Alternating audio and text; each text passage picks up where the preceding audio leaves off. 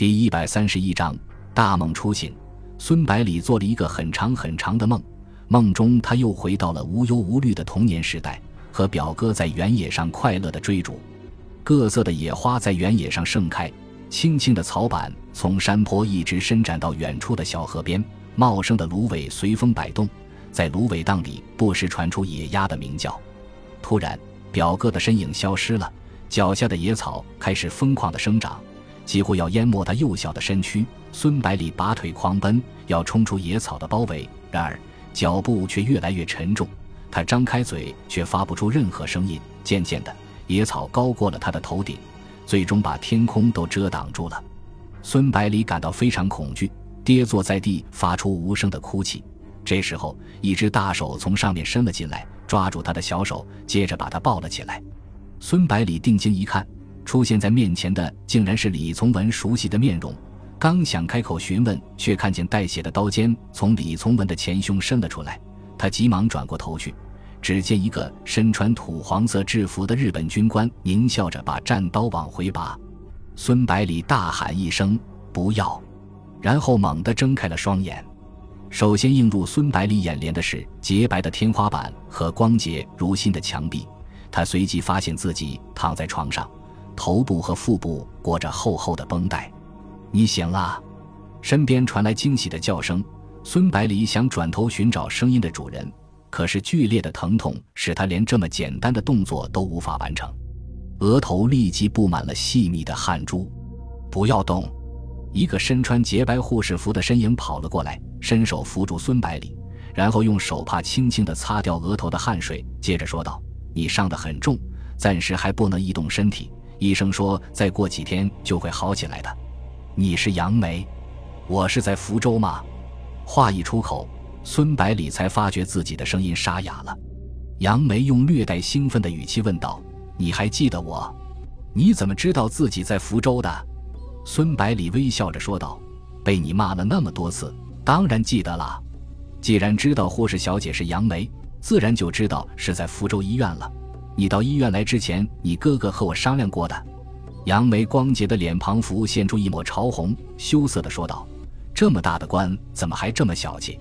人家骂你几句，还一直记着。”孙百里急忙辩解道：“虽然记着，可是绝对没有记恨的意思。”然后问道：“我到福州是不是有两三天了？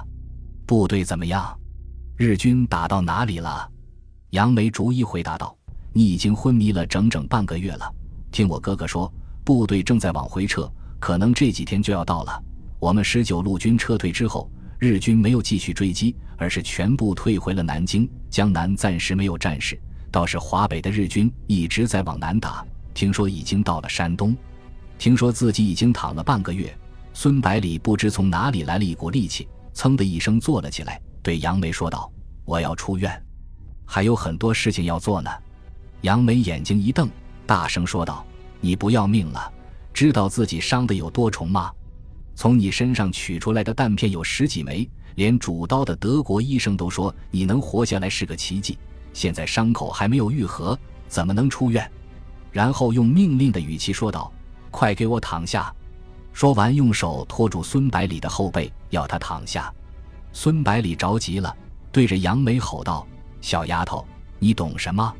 你知道有多少重要的事情在等着我处理吗？然后双手用力撑住床板，准备下床。杨梅也冒了火，大声说道：“小丫头，怎么了？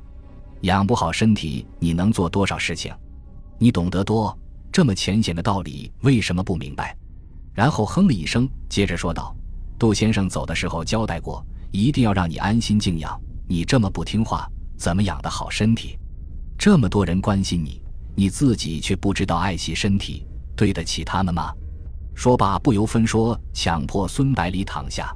孙百里发觉自己的力气居然无法和杨梅抗衡，只好改变了策略，低声下气地说道：“杨梅，现在日本军队正在侵略中国，所过之处烧杀抢掠，无恶不作。正是军人上阵杀敌、保家卫国的时候。我身为十九路军的军长，怎么能够躺在病床上呢？”杨梅没好气地说道：“我一个小丫头，怎么可能懂得这些大道理呢？我只知道，病人在医院就要听医生护士的，只要医生同意了，病人随时可以出院。不过你的情况特殊，没有杜先生点头，谁也不敢放你出去的。说完之后，双手抱在胸前，气呼呼地在病床边的椅子上坐下去，扭头望着窗外。孙百里看杨梅软硬不吃，只好继续好言相求，说道：“杨梅，我刚才是一时着急，口不择言，你千万不要往心里去。其实我一直觉得你很识大体的，算得上女中豪杰。”杨梅扑哧一笑，说道。难怪你带兵打仗这么厉害，心思转得比别人快多了。然后回转身体，笑吟吟地说道：“看你的态度还不错，就不和你计较了。你乖乖躺着，我现在就去给杜先生打电话，请他过来。你有什么急事跟他说就行了。”孙百里连忙说道：“这样最好不过了。你告诉杜先生，把你哥哥刘谦和罗斯柴尔德也叫上，我有很多事情要和他们商量。”杨梅说道。难道你还想在这里开会呀？该叫什么人？杜先生肯定心里有数，不用你这个伤员来操心。说完之后，把孙百里的被子掖好，轻轻带上房门，快步离开。杨梅的脚步声越来越远，最终听不到一点声音。病房里又安静下来，只是从窗外不时传来几声清脆的鸟鸣。孙百里躺在床上，却再也无法入睡，脑海不停地翻腾着无数的问题。刘占雄牺牲了吗？部队的伤亡大不大？日军已经推进到什么地方？过了一会，走廊里又响起了杨梅轻快的脚步声，接着病房门口响起杨梅欢快的声音：“杜先生说了，他马上就和我哥哥一起过来。”